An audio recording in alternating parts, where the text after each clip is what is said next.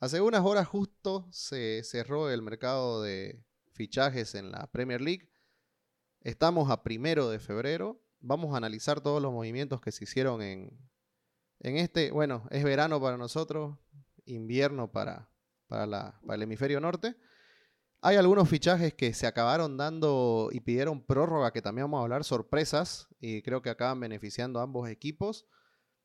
Eh, por, el, por el tema del COVID, ¿no? El, el, equipo que dio la talla, si querés ver el día de hoy, porque siempre, hay, siempre tenemos muchos fichajes famosos el último día. Si ustedes se acuerdan, Falcao acaba llegando en enero, este, el niño Torres acaba yendo al Chelsea, ese, ese fichaje tan lleno de polémica. También este, llegan Carroll y Suárez en enero. No sé si hago mal memoria, si me ayudan. Este, no sé qué fichaje más se dio en enero así importante. Eh, Bruno Fernández. Ah, Bruno Fernández. Sí, Aubameyang. Bruno Fernández, claro. Son, son fichajes bien recientes. Y bueno, y estos fichajes. ¿Ah? Vidic, bravo. No sabía que Vidic llegó en enero. Pero. Enero llegó Vidic. Y mira, hay un montón de fichajes que se acaban dando en enero y que acaban este, quedando en, la verdad que en la historia de los clubes. Como a veces decimos, es poco un mes, pero no, los fichajes estos se vienen trabajando a veces desde octubre, desde noviembre y acaban este, cerrándose hasta en el último día de enero por un tema de negociaciones. Y pese al tema de la pandemia, hemos tenido un mercado bastante movido, bastante movido pero más en salida y lo que más nos llama la atención es que los préstamos han sido los que se han llevado eh, la flor acá, porque mira, no, no encuentro muchos fichajes que sean eh, una compra. leo puro cedido, cedido, cedido, cedido.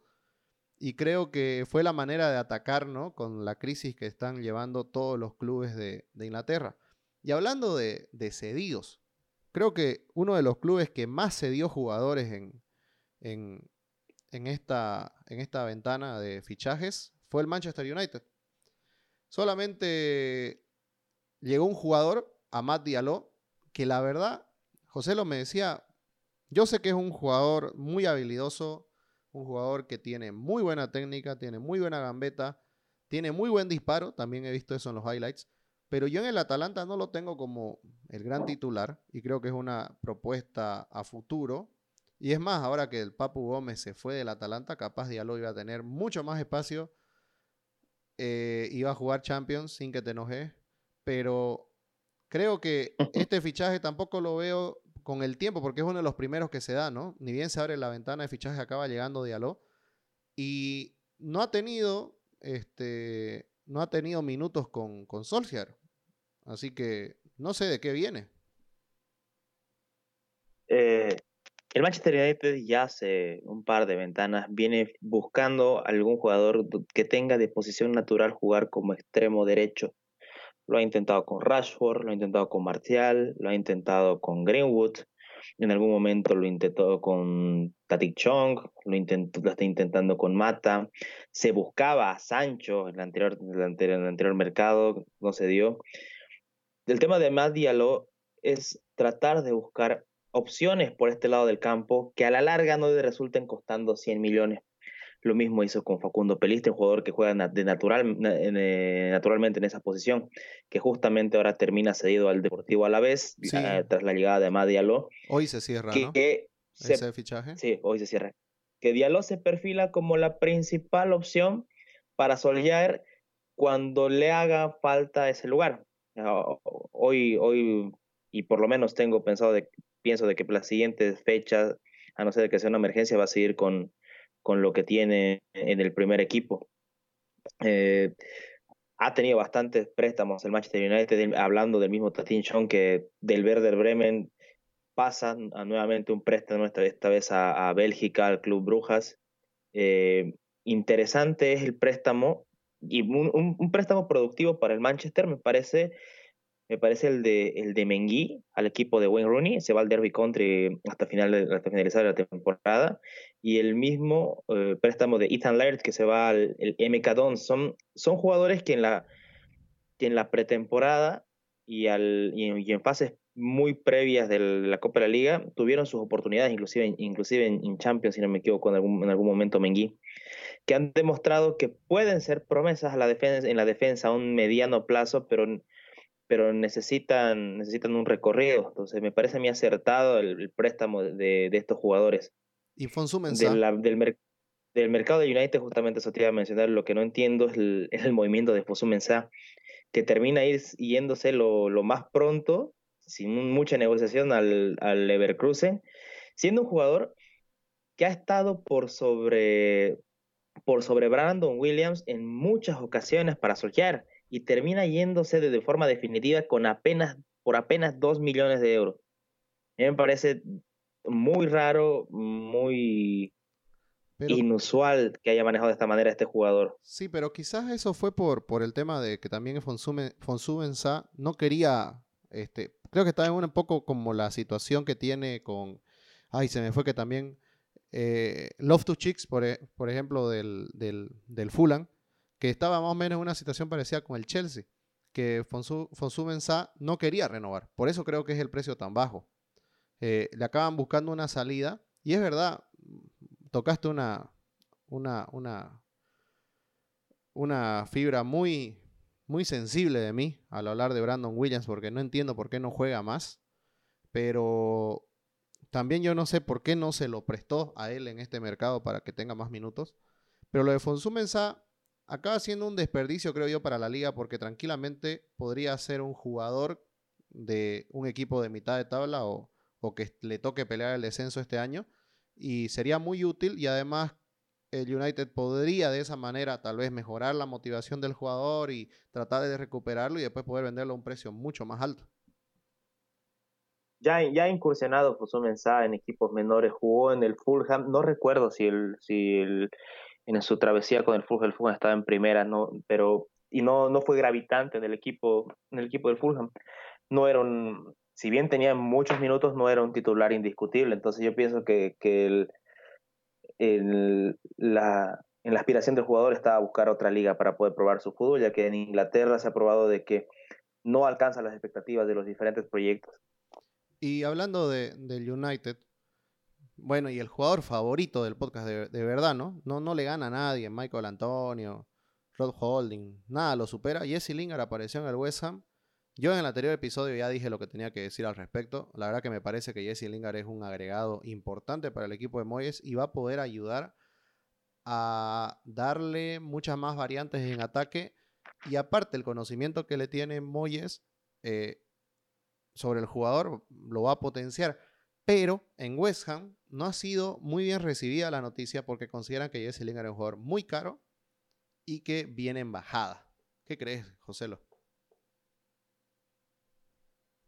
Es cierto que Jesse Lingard, eh, sus mejores momentos, los momentos donde más ha brillado, ya pasaron hace un par de temporadas, pero esto ha sido porque en la desesperación del Manchester en conseguir resultados, en tratar de, luchar títulos, se ha reforzado con esteroides arriba, ¿no? Ha tratado de, hacerlo así, eh, y no solo no hablo de los puestos de delantero o de punta, sino en todo, en, todo el ecosistema que tiene que ver con un delantero, llegada de Bruno Fernández, eh, la, la, aparición en, escena de Mason Greenwood han, han, dejado atrás las aspiraciones de que Jesse Lingard forme parte del proyecto de Soldier.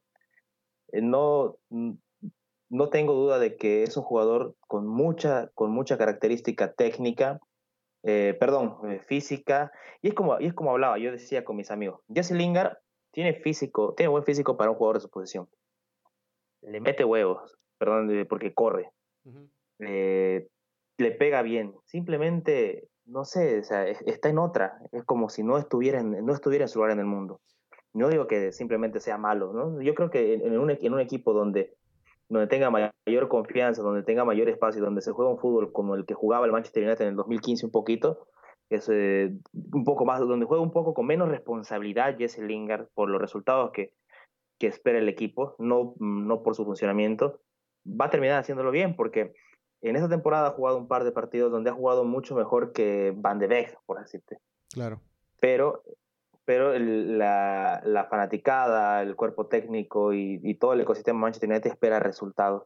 Sí, bueno, y, Yo te quería hacer una consulta. Cuando me hablabas mucho de los extremos del United, de la línea ofensiva del United, en ningún momento me nombraste a, James. ¿Dónde queda James con el fichaje de Diallo y con, con todo esto que, me está comentando United? Eh, Daniel James eh, es, un, es un jugador donde su posición natural, eh, de hecho en el San se jugaba como extremo izquierdo, como extremo izquierdo. Sus mejores partidos en FA Cup, recuerdo un partido contra Manchester City, volviéndolo loco a Walker, jugó por la izquierda. Ese, la, el fichaje de James fue pensado para un poco mm, deslindar de responsabilidad en su momento a Rashford o a Martial de jugar de extremas, porque venían en, venían en lesiones ambos. Rashford venía lesionado por un buen tiempo, Martial el año pasado igual tuvo lesiones importantes. Entonces el fichaje de Daniel James en su momento, la, ventana del verano pasado, eh, fue reforzar la velocidad en ataque que, que, tiene, que siempre ha caracterizado a United en las últimas temporadas. Ahora no tiene un lugar, no, ahora no tiene un lugar en el equipo. Eh, Cuando todavía no encuentran el extremo por izquierda. O sea, también no, no pero, o sea, Rashford acaba pivoteando, pero claro, tampoco terminan utilizando por derecho. ¿Cómo? No, pero yo te decía, mira, a ver, por ejemplo, para mí Daniel James está jugando con Brandon Williams cartas, digamos, en el vestuario porque mm, no ha tenido minutos y no podemos decir que Daniel James ha desaprovechado sus oportunidades, porque el año pasado, la verdad, que yo lo vi un jugador eh, que prometía bastante y no sé en qué momento le cortaron la, eh, la evolución, digamos, no sé. Las aspiraciones. claro, en qué momento, este, este, no sé, este Ole decidió ya no, ya no contar más con él, o sea, y sigue intentando con jugadores como Greenwood, que la verdad que no es para nada el año pasado, sigue intentando con jugadores como Martial y también con jugadores como Van de Beek, que ya quiero deslindar de la responsabilidad que no es su puesto, pero igual no acaba rindiendo a la altura de lo que fue su fichaje. Y Daniel James sigue esperando otra chance porque solo lo ha usado para algunas copas. El gran, el gran déficit del Manchester United la temporada pasada era la finalización, de la jugada, donde hasta cierto tramo no tenía ningún tiro a puerta dentro del área.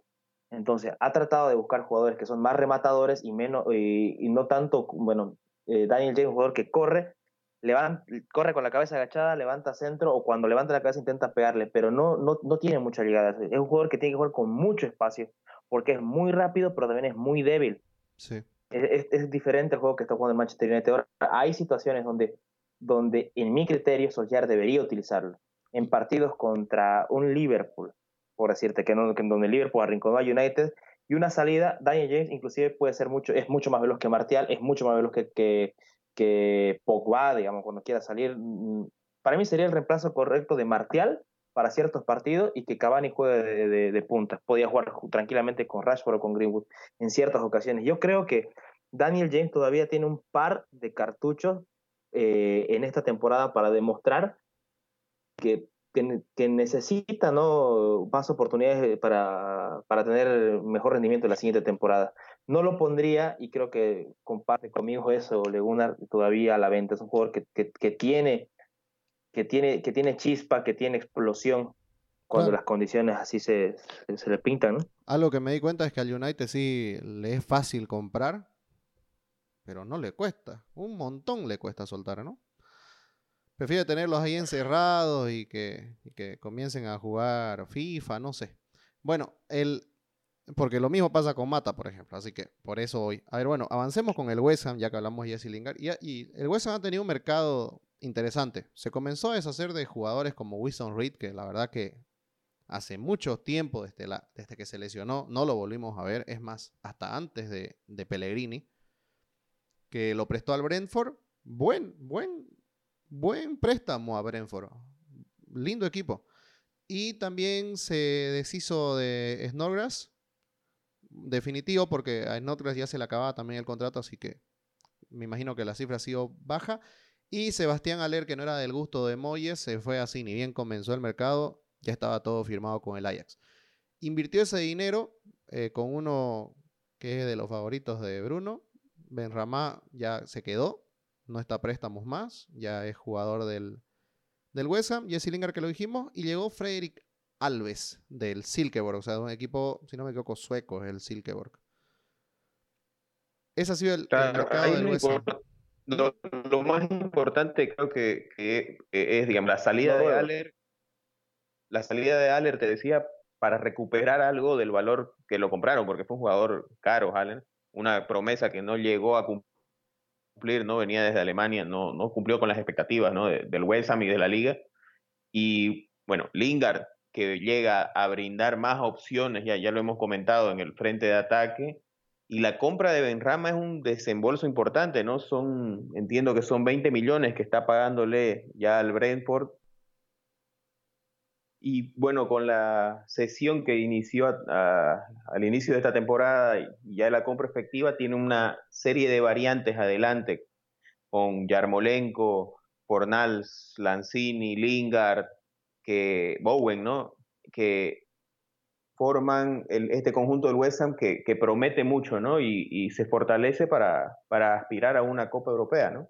Es interesante el, mercado del West Ham porque eh, pone, tiene mucho adelante, tiene muchas variables para que no les falte el gol. Y la llegada de, de Frederick Alves es un poco para acompañar en caso de que suceda algo en caso de que eh, eh se, lesione o termine, o, termine fallando en, su, en su performance, es, para, e, es un parche, es un seguro tener un, defensor central de las características de Alves. Eh, está está medio campo, eh, va a estar 100% y es, y es la clave el tema de Carras y, y Susek. Luego está, está armado con lo que tiene hasta los dientes el, el, West Ham. Es interesante. Sí, y, otro equipo hablando de West, ¿no? Eh, el West Bromwich, el equipo que está al norte de Birmingham. Y justo enganchando con el West Ham por el tema de Norgras, también tuvo movidito el, eh, tuvo movido el mes de enero Andy Lonergan, que estuvo en el Liverpool como llanta de auxilio en el arco, aparece en la nómina del equipo de Allardyce. En Valle Diagne del Galatasaray llega a préstamo. Okai Yokuslu, que la verdad que a mí me pareció un jugador muy interesante del Celta de Vigo que ha tenido, ha perdido continuidad por gusto de los técnicos que han llegado al Celta de Vigo y sabemos que el Celta de Vigo los técnicos duran tres meses. Y llegó Isley Maitland Niles, que de ahí va a salir mi pregunta, porque la verdad que los préstamos que acaban saliendo del West Bromwich son jugadores que, que no han tenido mucha mucho juego y la verdad que no va a extrañar mucho a Allardyce, pero Maitland Niles acaba llegando al West Bromwich. Joe Willock se acaba yendo al Newcastle.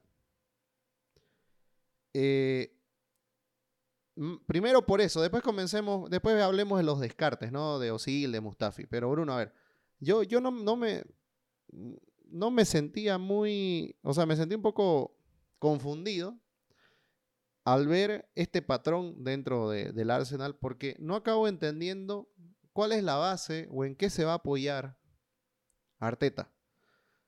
Eh, yo sé que él debe conocer el grupo mejor que nosotros tres, pero acabo, acabo confundido. Es que, es que es eso, porque digo, Maitland Niles acaba siendo un buen parche en el medio, se acaba quedando con el Neni, sabiendo que Partey es se lesiona muy seguido, sabiendo que Shaka también se lesiona, sabiendo que Ceballos se lesiona. Eh, el mismo Eneni es recurrente en las lesiones. Y luego también un Willow que podría haber alternado ahí, quizás es muy joven para soltarlo tan. No sé, es que no entiendo de verdad en qué se está apoyando Arteta. O sea, cuál es la idea, por qué dejar que estos jugadores salgan. Yo sé que se acaban yendo a préstamo, pero bueno.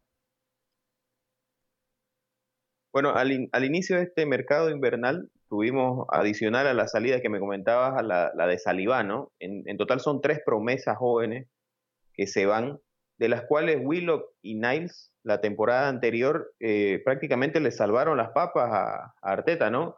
Willock en el medio alternando y Niles, eh, recordamos que toda la FA que, que obtuvo éxito jugó en la banda izquierda, ¿no? Eh, bueno, la verdad que a mi parecer Niles tiene bastante futuro por las condiciones físicas que tiene, ¿no? Willock es un jugador que ha demostrado tener destellos para un futuro prometedor, pero que le falta un poco de la cabeza, ¿no? Y Saliba, que la verdad no podemos emitir opinión porque todo lo que tenemos es en base al, a la liga francesa que nos mandan, ¿no? La información de la liga francesa porque uno lo ve ahora a préstamo y, en, el Nice y en teoría es el líder de la defensa. Entonces, es probable que Arteta haya visto algo que el resto eh, no entiende. ¿Qué quiere decir? No, para, para su paladar probablemente no sean los jugadores adecuados para cementar este Arsenal, ¿no? Y a su vez, jugadores que no tenías en la temporada anterior que volvieron a préstamo como Smith Rowe terminan dándole eh, y, y, Bukayo que bueno, ya venía jugando con Emery, eh, terminan siendo los jugadores jóvenes en los cuales se va a cementar el, futuro del Arsenal, ¿no? Entonces yo creo que de, los tres que nombramos, y voy a adicionar a uno que, que al finalmente no pudo salir en este mercado, que es eh, Rhys Nelson, ¿no?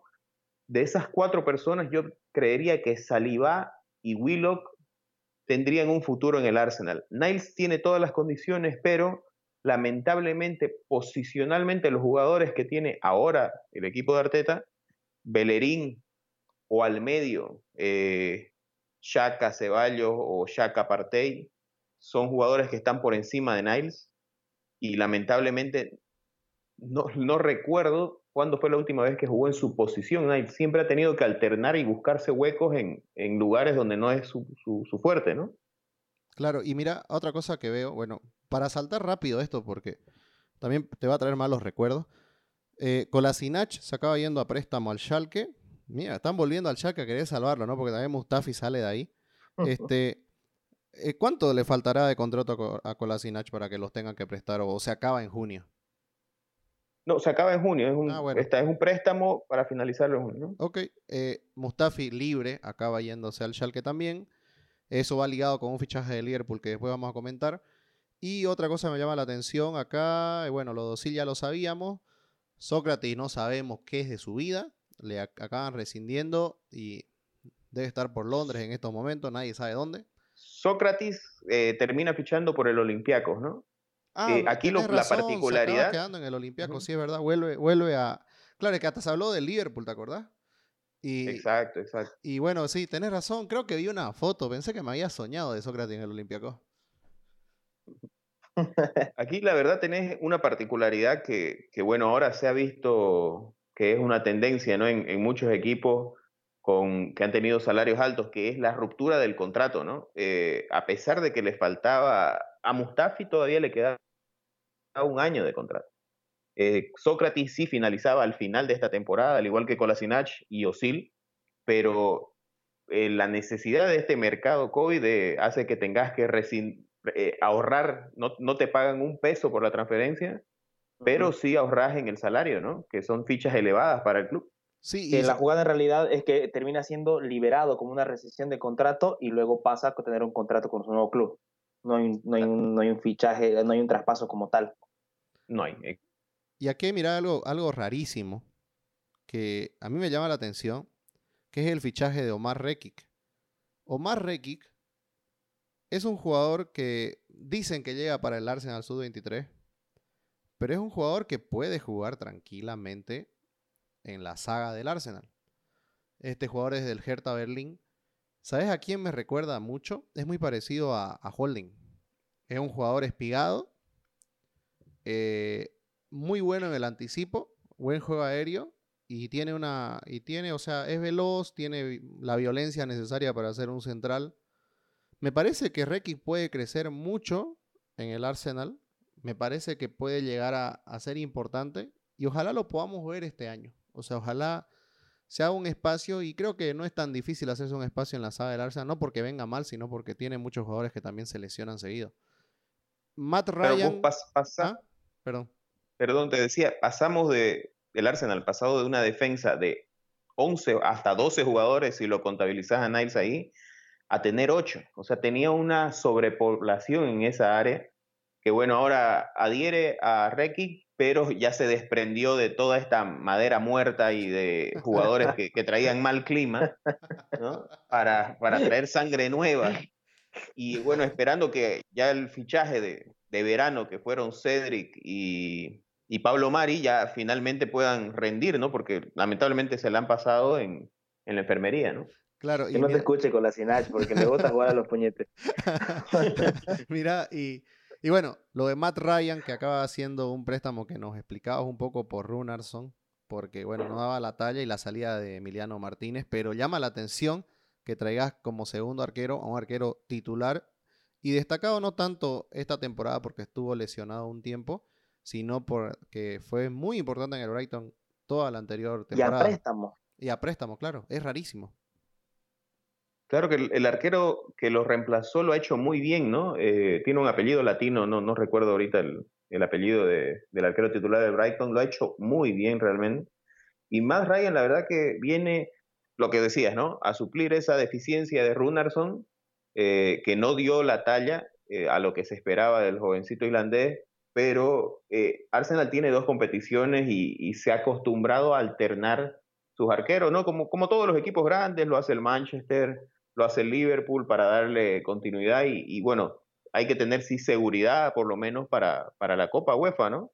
Claro, eh, Robert Sánchez. No, la, Europa League. La Europa, League, claro. Robert Sánchez era el arquero de... Robert, Sánchez. Robert Sánchez lo está haciendo espectacular, ¿no? Sí, sí, sí, sin duda. Y bueno, y como teníamos eso, llega un favorito mío porque me encantaba ese tándem antes del, del, del episodio este bonus que hablábamos de los fichajes y yo les comentaba a ustedes de que eh, me gustaba mucho el... Mm, bueno, ahora David Silva le dio otra contextura a la Real Sociedad. Es más, comenzó muy bien, ¿no? Al principio de, temporada, pero el año pasado eran Oyarzábal por izquierda, por derecha Januzaj y este, Odegar de un 10 moderno, porque no es el 10 tradicional constructor. Y Odegar acaba teniendo ya minutos, ni bien llega, acaba teniendo minutos eh, con Arteta. Eh, creo que es un jugador que le puede dar versatilidad a Arteta no viene para mí, y lo, repito, para mí no viene a, sustituir a Smith Rowe, para mí viene a acompañar a Smith Rowe, para mí pueden jugar juntos, para mí puede ser una pieza más en el medio campo, porque Odegaard también es un jugador que puede jugarte como mixto, y Smith Rowe es un jugador que también te puede jugar como extremo. Así que tenés esa versatilidad con ambos jugadores. Además, por su juventud no van a estar con aires de yo no juego aquí, yo no juego allá. Así que está bueno. A mí me parece que Odegaard es una es, un gran fichaje. Está eh, para mí en la filosofía del Arteta que nos proyectamos, porque hasta ahora no lo hemos visto, el Arteta del Brighton, ¿no? el Arteta de, los partidos donde jugó bonito el Arsenal. Creemos que Odegar es adecuado. Es más, yo les digo algo, yo lo puse a mi fantasy, yo tengo fe que va a ser titular el próximo partido. Pero ¿qué te parece a vos el fichaje de Odegar? Eh, como les comentaba ¿no? en el episodio anterior, eh, la verdad que yo tengo mis dudas por el tema físico de la, de la Premier League. No dudo de la calidad porque, bueno, sabemos que la temporada anterior hizo como siete goles, como ocho asistencias en la Real Sociedad, en, en la Liga Española, sí sabemos que lo físico de, la diferencia física entre ambas ligas, ¿no? Pero obviamente tengo, tengo buenas esperanzas, no creo que venga a suplir a, como vos decís, a Smith Rowe, viene a, vienen a jugar juntos, a alternar, a cubrir una deficiencia que hasta el partido del Chelsea del Boxing Day siempre criticamos, que era la creación. Entonces ahora ya tiene dos variantes, mucho se habló de Emiliano Buendía, eh, bueno, eso se cayó por, por un tema de, de, que el Norwich quería una compra elevada, entonces buscaron la opción y, y, salió Odegar, ¿no? Que, que tiene un buen recorrido por el mundo y esperemos pueda rendir en una Premier League física, ¿no? Yo tengo mis serias dudas, no por, no por la calidad del jugador, porque lo he visto y, juega muy bien, sino por, por, lo físico de la liga. Entonces esperemos, esperemos que pueda rendir, ¿no? Sería, sería muy grato. No, pero y, otra cosa, además... Otra cosa, disculpa de eso, de, de Odegar, me llama la atención los préstamos de seis meses. Eh, algo parecido a lo que pasó con Ceballos, y digo, ¿a dónde va Arteta? Porque imagínate que el jugador se convierte en alguien clave de la plantilla y lo vas a tener que ver irse. O, hacer un esfuerzo monetario donde, donde el acreedor claro, se aproveche de tu necesidad. Exactamente. Eso es algo que me parece que no es muy bueno. O sea, yo sé que no estamos para ser, para ser muy escogedores en este momento eh, por cómo está el mercado, pero eso es algo que siempre me deja un sinsabor con el Arsenal. Sí, en este, en este mercado, la verdad, no ha habido equipo que, pueda hacer, salvo compras puntuales que íbamos viendo, ¿no?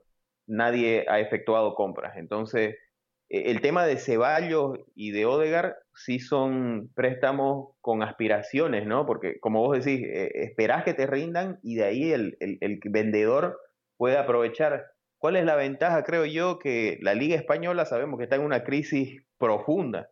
Entonces, el mismo Arsenal puede aprovecharse de la situación de Odegar y si lo logra rendir, hacer rendir, mejor dicho, en la Premier League, puede que eh, el precio tampoco sea muy elevado, ¿no?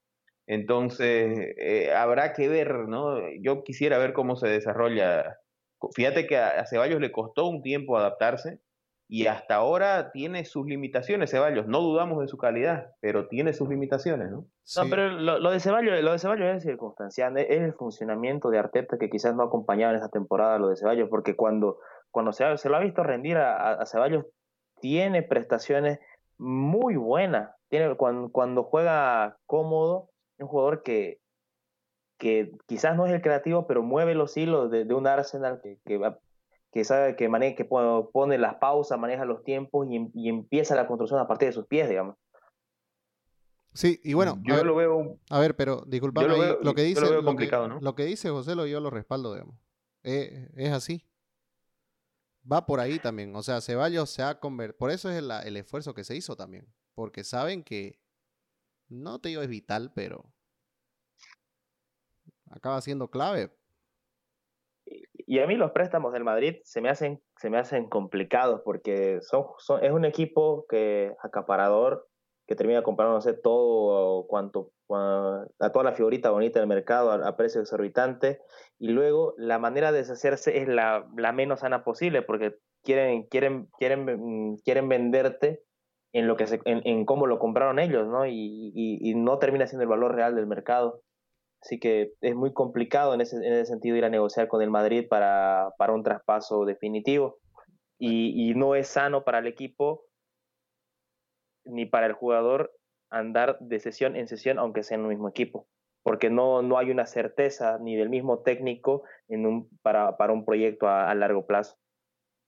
Sí, yo, yo particularmente creo que el proyecto de Arteta, eh, a la pregunta que, que, me hacía hace un momento Juan, es ¿en qué se va, va a cementar este Arsenal del futuro, por, por decirlo así?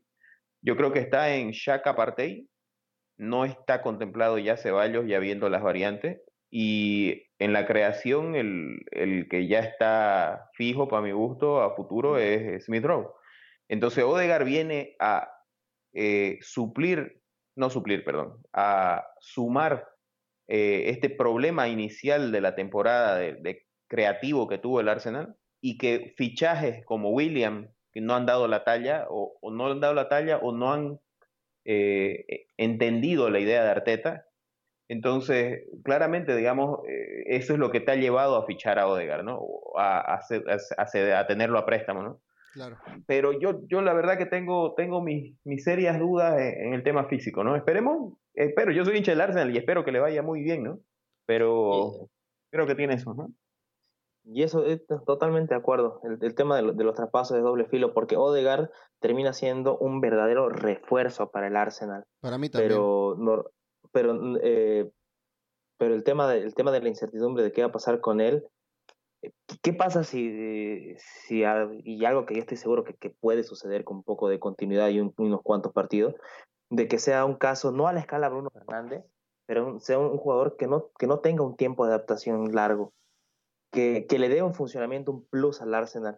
El Arsenal se va a tener en la necesidad de continuar con, este, con, con, con, con el estilo de juego que le ha traído Odegaard o esperemos, yo de manera parcial, pero como un amante del fútbol, espero que Odegar termine quedándose por lo menos un par de temporadas en el Arsenal de una u otra manera. Además es, el contexto, porque si eh, Odegar hubiera sido propiedad de la Real Sociedad, te apuesto que eh, hubieran aparecido muchas novias a querer comprarlo. Pero como vos decís, el Madrid siempre no vende bien, cuando los vende es porque los jugadores acaban yendo, en realidad, porque acaban sus contratos. Eh, así que eh, Odegar se vuelve una oportunidad de mercado poco atractiva por, por el dueño, más que por otra cosa. Porque yo ya le dije, si fuera la Real Sociedad el que está detrás del contrato, estoy seguro que el Arsenal hasta hubiera comprado a Odegar y estoy seguro que nosotros eh, estuviéramos hablando de un gran fichaje. Creo que por el contexto no, valoramos el nivel que tiene Odegar. Porque obvio, porque termina matando a muchos jugadores. Obvio, porque aparte estamos dando cuenta que es un jugador que Zidane no le acaba dando obviamente rodaje y lo acaba perdiendo en estos meses porque no es lo mismo, ¿me entendés? Comprar un jugador que está en la noticia todo el tiempo a comprar un jugador que vive en la banca por, por, por temas extradeportivos. Porque la verdad que Odegaard no debería ser suplente en ningún equipo del mundo. Pero bueno, así vamos. Porque para la edad que tiene, yo les digo, es un jugador sobrado y probado. A mí, díganme, yo le vi poquísimos minutos en el Arsenal y me gustó ese poco que vi porque me di cuenta que era un jugador diferente. Así que, bueno, ojalá, ojalá tenga yo razón por el bien de Bruno, por su felicidad. Y bueno, creo no, ojalá triunfe, ojalá triunfe. Claro, todos estamos, creo, creo que somos, ah, estamos equipo Odegar en este momento. Creo que todos les tenemos mucha fe. Bueno, otro que. Es emocionante llegar que somos amantes de, jugadores de buen pie, ¿no? Claro. Sí, totalmente. Es el, es el, si, si, un jugador de buen pie llega a la liga, vamos a estar contentos. Entonces, ojalá, ojalá le dé, ¿no? Sí, claro. Ahora, hablando de jugadores de buen pie, tengo un jugador muy interesante que acaba de fichar el Aston Villa, que es este Morgan Sanson, que no tiene acento, como, como el del cuento de la Biblia. Sanson del, del, del Marsella. También la liga, eh, la liga francesa está pasando por un momento muy malo económico, así que hay jugadores que se están desprendiendo. Morgan Sanson muy importante en el medio campo de, de, del Marsella. Acaba llegando al Aston Villa a hacer aún mejor este medio campo porque acaba, para mí Barkley acaba haciendo un fichaje nuevo porque estuvo mucho tiempo ausente. Y llega Sanson también para darle un poquito de respiro, ¿no? A, a, a Douglas Luis.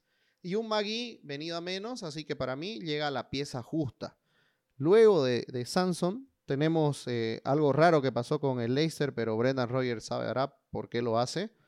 Se acabó yendo Slimani, que sabemos que no venía teniendo minutos, pero ante la ausencia de Bardi, que parece que va a ser un poquito más extendida de la que creíamos, dejar que se vaya un delantero, y no traer a nadie en esa posición. Bueno, eh, en realidad Slimani no estaba, no estaba cedido, nada más que ahora no estaba en la plantilla, ¿no? Obvio, pero volvió y no conservarlo por lo menos para tenerlo como llanta auxilio llama la atención. Así que, bueno, y también, bueno, de eh, Gray se acaba yendo que ibas hace, hace un año y medio, por lo menos nosotros lo veíamos como promesa, pero se acaba diluyendo, ¿no? Porque no acaba teniendo minutos porque me imagino, Rogers es un, es un técnico valiente, siempre aporta por, apuesta por jóvenes, así que yo creo que si Gray no tuvo más chance fue porque, por, más por él que por el, por el DT.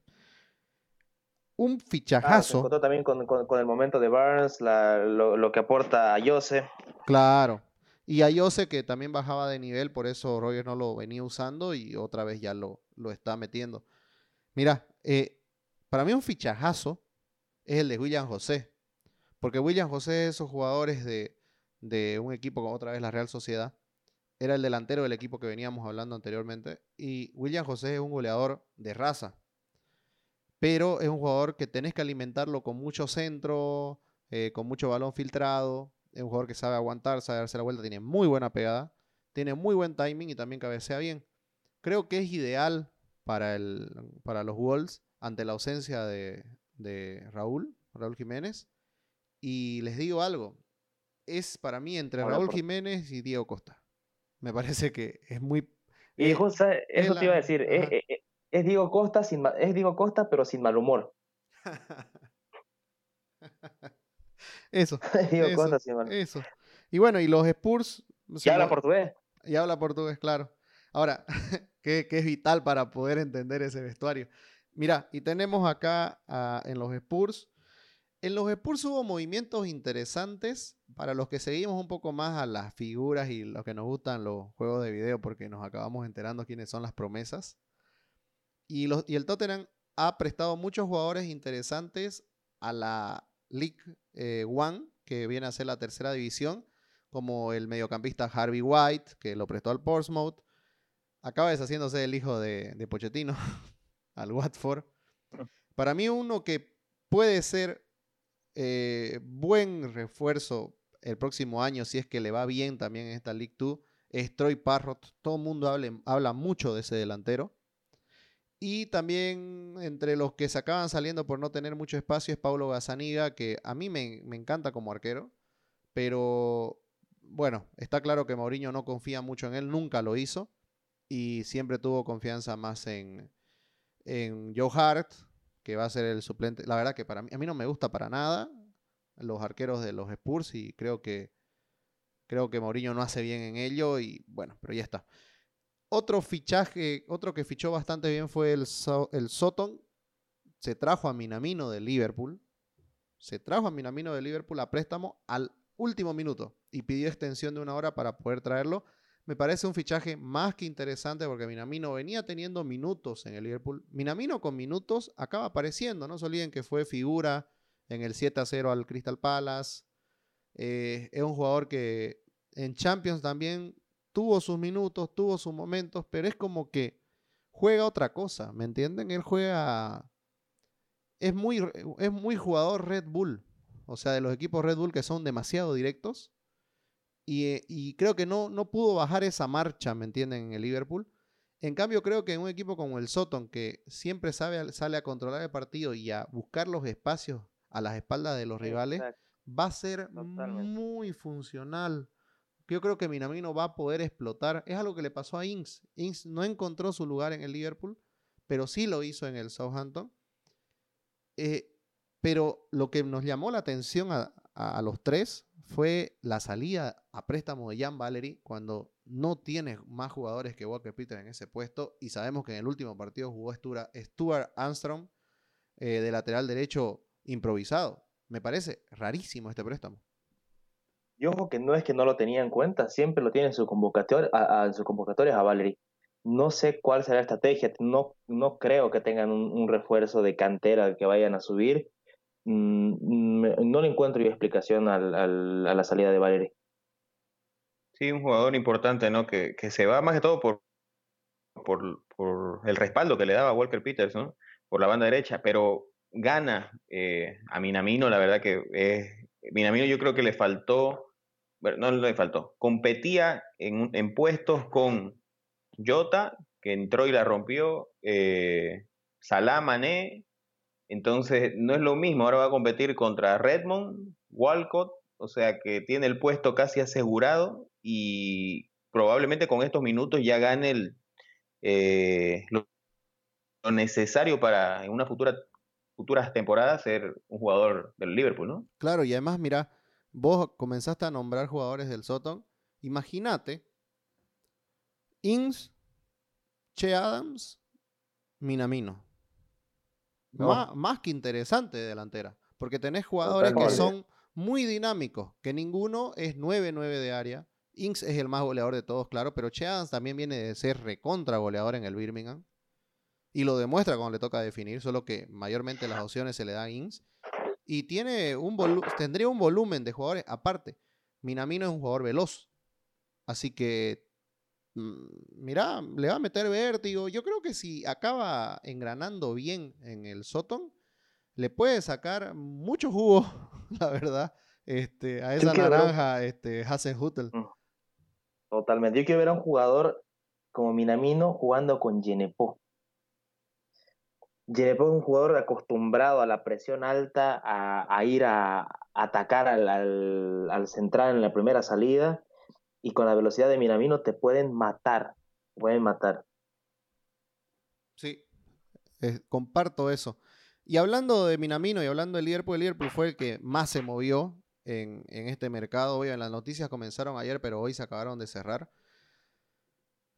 Todo esto comenzó con el tema de Klopp quejándose en público de una manera muy elegante porque no pareció queja, pero diciendo que se vio la posibilidad de traer un, central, pero la economía no daba y bueno, los dueños también estaban un poco amarretes, ¿no? Con el tema.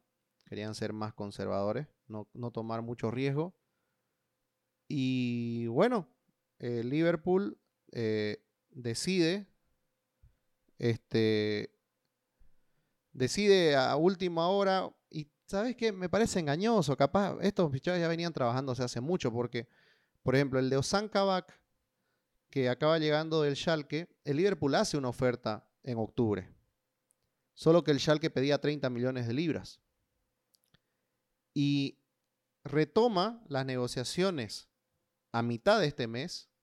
¿Por qué? Porque también la otra opción, que era el del Marsella, Caleta Car, eh, no quería soltarlo el Marsella hasta encontrarle un reemplazo.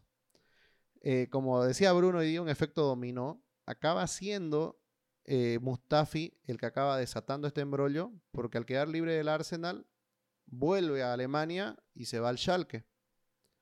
Gracias a esto, afloja un poco más la directiva del Schalke, también teniendo necesidades, y acaba cerrando un préstamo en el cual Liverpool va a pagar, si no me equivoco, un millón de libras por el préstamo, pero eh, con opción a compra, que al principio era opción de compra obligatoria. Obligada. Claro, y, y, acabó cerrándolo como eh, opcional. Pero el Liverpool quería mucho este, este jugador. Sabemos que el Schalke es el peor equipo de Alemania en este momento. Un histórico, pero le está yendo muy mal. Eh, está recibido muchos goles. Y vos decís, ¿por qué se trae a ese, a ese defensor eh, Klopp? Por un tema de características. Es un jugador muy parecido a Tarkovsky, a, Tarkovsky, perdón, y que tiene un poquito más de técnica si querés en salida. Pero muy seguro arriba, muy físico, muy fuerte. Es un jugador muy fuerte, pesa, es, es fuerte el turco. Así que va a tener músculo en esa zona del campo. Algo que les quería, yo les decía a ustedes, tengo una, un paralelismo. Eh, Joel Matip llega libre del Schalke, cuando el Schalke también estaba como ahora, muy mal. Y mira cómo le acaba rindiendo a Liverpool, claro, cuando está sano. Pero es que a veces para perder partidos no lo pierde uno, ¿no? Vos decías, Bruno, mira el Sheffield, se le fue uno y se siente. Es así a veces. O sea, los partidos lo acaban perdiendo así todo el equipo, para mí. Y, y Kabak viene a... Vamos a ver cuándo juegan, porque Liverpool ya no lo tiene a Matip. Hoy se oficializó que hasta fin de temporada está fuera por, la, por, la, por problemas de ligamentos en los tobillos, en un tobillo. Así que, imagínate, no tenés a Matip. ¿Qué vas a hacer contra el Brighton? Ya, improvisás con, con Henderson o Fabiño, que también estaba tocado y metes a, a Rhys Williams o a Nat Phillips, que han dado la altura más Nat Phillips, digamos que ha sido jugador championship también en, un préstamo, pero bueno, ¿no? No sé si no sé si va a estar, digamos, Kabak para jugar, inclusive hasta contra el City, que es en una semana. Yo creo que recién Kabak va a estar más adelante, ni siquiera para Champions. Yo creo que va a estar habilitado o sea, para jugar ya está habilitado, pero me refiero a que Klopp lo, pruebe. Además, creo que recién está volando a, Inglaterra porque los procesos médicos se le hicieron en, Alemania. Yo creo que es más probable que, que Klopp empiece a utilizar de manera más pronta a, Davis que a Kabak por el, por, el, por el ruedo, por el tipo de fútbol que venía jugando Davis, que viene de la, de la Championship, y mira, con, por cómo viene el Schalke y, y de qué fútbol y de, en, qué momento llega Kabak, no lo he visto jugar, pero no sé si estará arriba de, de Phillips o de, o, de, o de Williams, ¿no? A mí me parece que sí, ¿eh? A mí me parece que sí. Él, o sea, a Kabak lo veo por un nivel, tal vez que está un poco arriba. Es que bueno, a Rhys Williams, no me gusta compararlo porque es un juvenil me, parece odioso compararlo, o sea, pero en cambio Nat Phillips sí ya es un jugador que ha tenido más rodaje, sabe de lo que son ligas menores, ha estado a préstamo. Y bueno, ha cumplido, ¿no? Es un jugador que es este, virtuoso en el juego aéreo, pero tampoco mucho más, ¿no? Es normalito. Yo creo que Kabak sí es mejor que ellos. Pero la gran incógnita es Ben Davis. Un Ben Davis que es un conejo sacado de la galera, ¿no? Nadie lo esperaba. Tengo mucha ganas de verlo jugar a Ben Davis. Yo también, es que me parece interesante. Y, por, por los videos que he visto, es un jugador rápido para su posición. Te juega también como lateral izquierdo. Eso es algo que te llama mucho la atención. Porque quiere decir que es un jugador que técnicamente tiene que ser dotado. Eh, es alto. Eh, muy físico no lo veo, pero lo veo muy bueno en el anticipo, que eso es muy importante para Liverpool y también muy bueno en los balones, este, eh, en los tiros lejanos. O sea, él sabe hacer pases largos, perdón, eso. Así que Mm, mm, es algo que Liverpool lo, perdió desde que no lo tiene a, a, Van Dijk. Así que capaz lo... Claro, como vos decís, yo creo que Ben Davis puede ser el que acabe teniendo un debut o acabe apareciendo, filtrándose antes que Kabak. Y te voy a contar algo muy gracioso. Ben Davis, eh, bueno, el que cubre a, Liverpool, que es James Pierce, dicen que en el contrato de Ben Davis se cerró por 2 millones de libras y que podría llegar a tener hasta 5 millones. Ese es algo, algo, algo llamativo. Igual es que lo compraron, ¿no? Lo compraron. O sea, te compraste un jugador de Champions y no pagaste préstamo, lo compraste. Quiere decir que algo de fe le tenés. Algo de fe le tenés. Y una de las cláusulas es, es, es que él tiene que, o sea, si él es llamado a la selección inglesa, se le va a pagar un monto. Mira, parece No, chistoso. mira vos. Parece chistoso. No, parece chistoso. Pero que te pongan esa cláusula te dice algo, ¿no? Yo te veo, eh, Juan, no sé si, no creo que compartas conmigo, la verdad, pero yo veo un poco de compras panic buys, eh, compras de pánico, porque obviamente te sale la noticia del tiempo que se va a perder eh, Matip, ya sabes la lesión gravísima que ha tenido Van Dijk, y bueno, Joe Gómez también es una lesión a largo plazo. Yo a Ben Davis no lo tengo, creo que nadie lo tenía. Y Kabak sí es una promesa interesante, ya es internacional, ¿no? Con, con la selección de, de Turquía. Eh, se habla muy bien, lo que he estado leyendo, se habla bastante, pero, pero no estoy seguro si son nivel Liverpool. Eh, entonces, eh, ojalá le vaya bien, ¿no? A Kabak eh, tiene mucho temperamento, es lo que he leído, es un jugador que ha sido mejor jugador rookie, mejor rookie de la liga alemana en 2018, 19, si no me equivoco, por sobre Sancho en ese momento. Y bueno, cartel puede que tenga, pero me parece que son compras de pánico para el Liverpool, ¿no? Sí, sí, no. Bueno, lo de Kabak me parece menos pánico que Davis. Porque como te decía, ya lo buscó previamente, ¿no? Pero en cambio, sí, lo de Davis. Es que lo de Davis, ¿sabes qué? ¿Qué es lo, lo emocionante? Es que eh, tiene mucho. ¿cómo, ¿Cuál es la palabra? Como dicen los españoles, mola mucho. Eh, es un jugador Mucho carisma, mucho carisma. demasiado carisma. O sea, es un jugador de The Championship, de un equipo de media tabla como el Preston North, que sabes que el Preston North no busca ascender, pero no quiere tampoco descender, está cómodo en, la- The Championship, porque tampoco quiere tener los afanes de una liga grande como la Premier, ni tampoco quiere sufrir en, en tercera división. Así que tenés ese jugador que está ahí, es un jugador que, que tiene 25 años, también llamativo. Algo chistoso también, otra cosa, es que Rhys Williams justamente fue entrevistado hace un mes y Rhys Williams decía, le preguntaban cuál era su modelo, su jugador modelo, cómo el que, él, a qué quería llegar, a, eh, cuál era su espejo para alcanzar este, el nivel máximo que él esperaba de su juego. Y era Ben Davis, del Preston. Mm, No, eso es curioso. eso es curioso. Es que, ¿sabes qué? es que lo que pasa es que el fichaje de Ben Davis acaba armándose de muchas cosas curiosas, digamos. Dos millones a un jugador que está desde 2013 en el Preston. Se le acaba el ¿No contrato. tiene pasado Red, Ben Davis? No. Ahora, Preston es una ciudad que está entre Manchester y Liverpool, pero mucho más al norte, ¿no? Otra cosita. Ojo, Bruno, a esto. Para que entendas un poco mi hype. Este, por eso es la, o sea, la en realidad es, ¿sabes qué? Es el morbo, creo, de la curiosidad de saber qué va a salir de eso, ¿me entendés?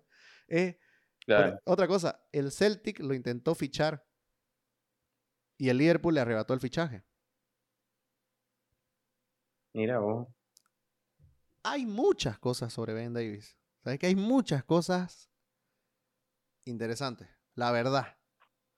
Vos, es como vos decís. Yo considero que no está al nivel Liverpool. Lo de Kabak, dejémoslo en que va a ser más una promesa. Es más una puesta a futuro, una apuesta, a futuro, que, tuvieron que hacerla obligada en este mercado, ¿no? Pudieron haber esperado, pero lo aceleraron. Era, un central que tenían en cartera y la emergencia te dijo, traen, eh, ¿cuándo traen la primera opción que nos cueste tanto, digamos? Claro. Pero lo de Ben Davis, mira, no sé, estoy... Eh, es raro. Vamos a estar expectantes todos, ¿no? Expectantes para, para ver su debut. No, y tiene buenos números. Es un jugador, ¿sabes qué? Que a mí me parece que ha sido muy bien pensado lo de, lo de Davis. Klopp pilló, perdón, encontró un jugador que no sea eh, alguien que va a ser titular siempre o titular cuando vuelvan los pesos pesados, pero sí que le cumpla, como se acuerdan, Ragnar Klavan, parecido. Un jugador que cumpla, que sea serio y listo. O sea, creo que está trayendo eso. Ahora, te digo algo. El día que Ben Davis sea convocado a Inglaterra, nos vamos a estar riendo los tres. Porque, ojo, ¿no? Es que tiene mucho, ese fichaje tiene muchas cosas raras. Muchas cosas raras. Además, no quisiste traerte a Sócrates, no quisiste traerte a, a Mustafi, que más allá, más allá del chiste y demás, son jugadores que ya jugaron en la liga, tienen un nivel de experiencia, te pueden acabar salvando. Un Winston. De la misma manera que llegó Milner, digamos. Exacto. ¿Y cómo lo acaba potenciando Klopp? Yo te digo algo, Bruno, en esto. Vos que sos el con más dudas. Mirá. A Ragnar Klavan no lo conocía ni su mamá. Era estonio. estonio. Y lo hizo rendir porque justo se lesionaron Sacono, si no me acuerdo, y Lobren y acabaron jugando Clavan y Lucas Leiva y los hizo rendir. Estaba Scartel todavía en ese momento. Ahora, Klopp fichó de un equipo polaco, creo que menos de un millón de, de, dólares, de euros, de lo que sea, a un tal Lewandowski y lo convirtió en el mejor delantero del mundo. Klopp tiene esas cosas. Y Klopp tiene un equipo de trabajo que hace mucho tiempo está trabajando demasiado bien en los fichajes. Vos sabés que Liverpool no compra porque sí. ¿Simicas? Lo de Simicas ha sido raro porque acaba lesionado todo el tiempo. es que se acaba lesionado. Nunca, nunca podemos decir, bueno, aquí está en su momento clave que juegue. ¿Entendés? O sea, por eso es que yo a Simicas es lo único que. Porque Mi percepción. Claro, llegó y se lesionó dos veces. Por eso es que no. Claro, yo entiendo, porque vos, obviamente, yo como hincha de Liverpool sí seguí eso. Y la vez que le tocaba ponerle jugar un partido de copa, lo acaba jugando Milner porque Simica estaba lesionado. Además le dio este COVID también. Le pasó todo, ¿sabes? Que faltó que le orine un gato. No, le pasó todo. Sí, le faltó que le orine un gato. Ahora, por eso te digo, vamos a ver, vamos a ver. Y, y lo de Simicas no lo vas a ver más porque te digo algo, no hay AFA Cup, no hay este Carabao. Liverpool es Champions y, Liga. Así que no sabemos. Está Ben Davis, anótalo, Ben Davis. Nada más. Lo tenemos anotadito. Bueno, oye, este. Cava juega, te apuesto que Cava juega Champions y Davis juega Premier. Creo que necesita más, necesita más de uno, creo, el Liverpool. ¿Quién va a jugar? ¿Quién más? O sea, Fabiño. Fabiño con, con... Ah, este es algo que vi también. Davis juega como segundo marcador central. Perfil zurdo. Y Cavas juega como primer marcador central. Podían hacer pareja. trajo la pareja, ¿no? Eso también es algo que me parece este, raro. Por eso hay muchas cosas que... Y Liverpool está haciendo medio... Que no quiere mostrar, ¿me entendés? Está haciendo medio mago. O sea, tapa todo lo que hace atrás y no te muestra tanto y solo te muestra el resultado. Así que hay que tener paciencia. Y bueno, a, ver, para acabar, porque mira, le tiramos casi una hora. Llevamos una hora. Pero es que estuvo lindo este mercado de fichaje, o sea, por, las anécdotas que, han pasado, porque fue muy atípico. Y atípico. Exacto. Atípico. ¿Cuáles fueron para ustedes los fichajes eh, más llamativos o que creen que van a tener mejor impacto en esta liga? Armemos los tres, solo para hacer el arte de promoción. Yo creo que para, para el, punto, para el puesto 3 podemos ponerlo a Maitland Niles, ¿no? Creo que puede impactar muy bien positivamente para el West Brom y para la carrera de Maitland Niles, ¿no? Que ya venía siendo convocado para la selección inglesa, o sea, es, es un win-win para ambos, ¿no? Entonces, yo pondría un tercer lugar, a- o hasta un segundo, a Maitland Niles. Sí, es buen candidato Maitland Nice, por, puede encontrar su espacio en el mundo, ¿no? Eh, es, es llamativo. Exacto. Otro que a mí me gusta mucho, y sería una apuesta, sí, muy apuesta, porque ya tengo obviamente mi número uno, que ustedes saben quién es. No, no es Ben Davis, no es Cavaca, es, es este Odegar, Odegaard. Sí, pero eh, a mí me parece más que interesante eh, el fichaje de... Ay, se me fue. Por pensar en Odegar, boludo, se me fue. Este, Minamino. El fichaje de Minamino. Minamino, Exacto, el de. Minamino. Exacto, el de Minamino. A mí me parece, como hablamos mucho de Minamino en, en esa posición, me parece que va a ser el que va a tener mucho más impacto. O sea, para mí va a tener Odegar, Minamino, Maitland Niles. Creo que son los tres fichajes. Y dejo, ahí está, me acordé ya. Y dejo a un ladito a William José. ¿Por qué? Porque a veces cuesta mucho a los delanteros de liga ser buenos en la Premier League. A los mediocampistas no les cuesta tanto el salto como a los delanteros. Recuerden a Soldado en su momento. Recuerden a Morata. Llorente. Llorente. Si les cuesta mucho al delantero venir de España a Inglaterra. En los últimos tiempos, ¿no? Eh, Lagarto Costa ni tanto, porque Lagarto Costa vino, se fue, vino, se fue.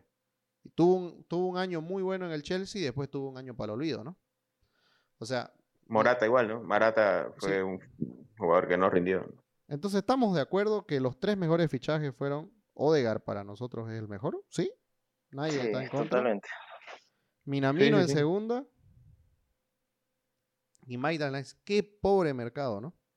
Interesante, atípico, pero pobre. Mirá los tres nombres que estamos tirando.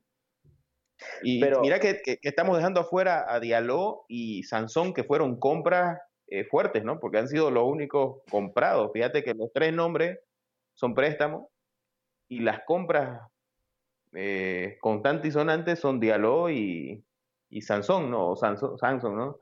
Eh, son Claro. apuestas también, ¿no? Sí, pero Atípico porque los que, los que más movieron el mercado son los equipos, bueno, no, no son los grandes, pero así de la misma manera son, son fichajes que van a causar un impacto.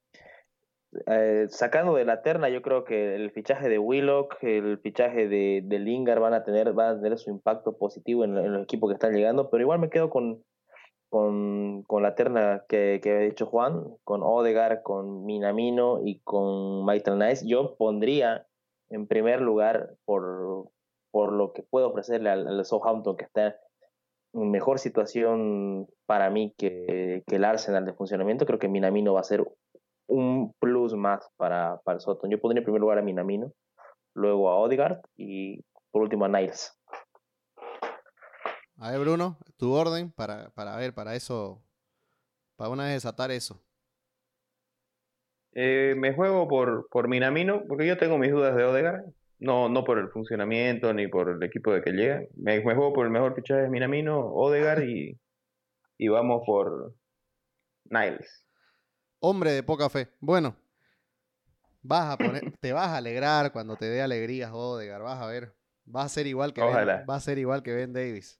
Este, bueno, este fue el episodio bonus que hicimos. Mira, duró más que los episodios que todo el mercado lo hicimos de una. Yo creo que vamos a ganar un poco de práctica ya para, para próximos mercados, porque se vamos a partirlo, ¿no? Es que todavía somos inexpertos, creo, en esto. Pero bueno, fue un mercado, como decíamos al principio, lleno de préstamos. Se movió bastante. Se movió bastante el mercado en Inglaterra. Y hay muchos jugadores que va a dar mucha curiosidad verlos porque no conocemos mucho de ellos y son muchas propuestas. Como el mercado estaba que no podías poner mucho dinero, no podías traer tantas realidades, sino que tenías que traer puras apuestas. Así que eso lo va a volver aún más la liga más linda de este planeta. Para mí es la NBA del fútbol. Bueno, nos vemos en la próxima. Esto fue los fichajes de enero de la Premier Podcast.